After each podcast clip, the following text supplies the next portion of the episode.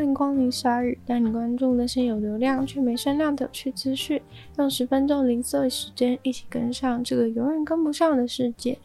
美国迈阿密的联邦官员宣布，二零二一年海地总统刺杀案终于告一段落，最后逮捕和起诉了四名男子。被逮捕的四人中，包括居住在迈阿密的一位哥伦比亚国民和三位美国国民。四人当中的其中三人被指控的是同一个阴谋，也就是绑架和杀害海地总统。另外一位则是密谋违反出口相关规定，因为他涉嫌从南佛里达走私二十件防弹背心到海地，提供给那些实际要负责执行杀害海地总统任务的前军人。实际上，应该有几十个人都跟这个海地总统的刺杀案有关联。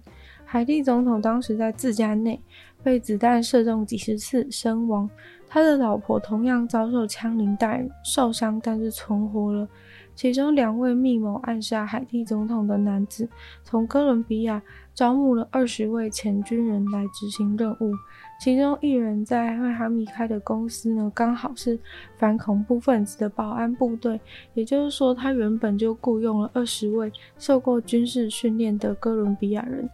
跟那个反恐部队公司有关的哥伦比亚士兵，在总统遭到刺杀以后呢，也一起被抓走了。但是他们坚称他们与总统的刺杀事件无关，并向媒体表示他们是住在海地首都离总统居住的地方很近。他们说他们接受到的任务是保护海地总统的候选人，但是不知道海地总统为什么被杀。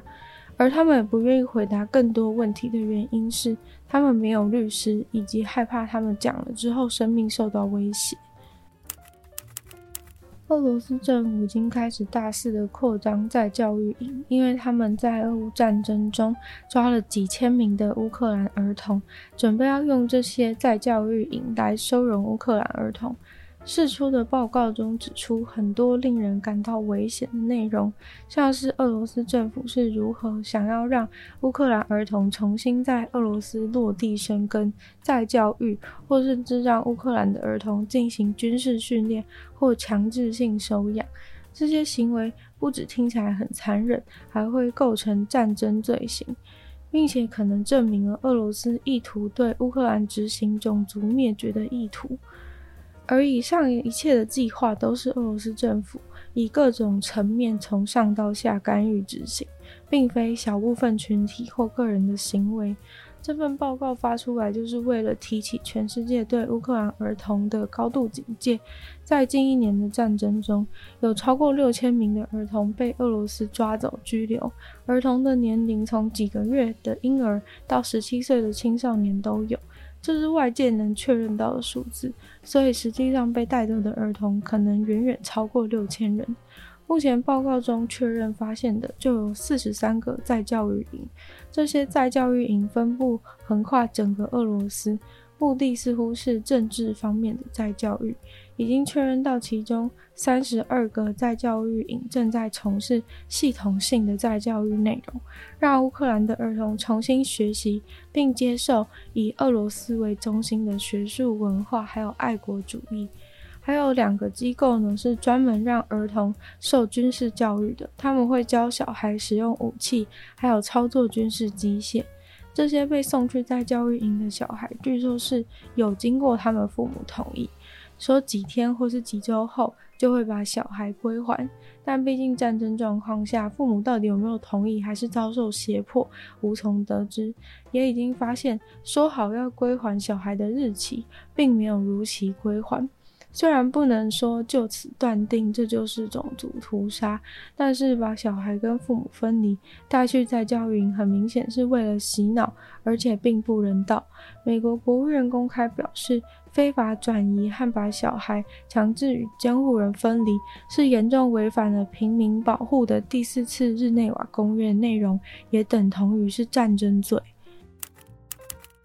人体器官非常的短缺，因为捐赠者永远不够。而美国麻州有一个新的提案，那就是让囚犯来捐赠器官和骨髓，就能换到的好处就是能够减少他们服刑的时间。这个提案引起了非常深度的批评和讨论，因为这个交易给了极度渴望自由的囚犯很大的诱因，这将会产生极大的压力，让他们更倾向于选择接受，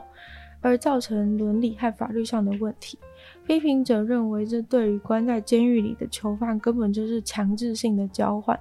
联邦法律是禁止贩卖人体器官和以有价值的报酬获取人体器官，但是用服刑时间呢，算不算是一种有报酬的等价交换？支持该法案的人则认为，这简直就是一举多得，因为监狱里面呢，刚好这个拉丁裔和黑人过多的问题让他们很困扰。然后现在就可以拿来解决医院里面缺乏拉丁裔和黑人器官的问题。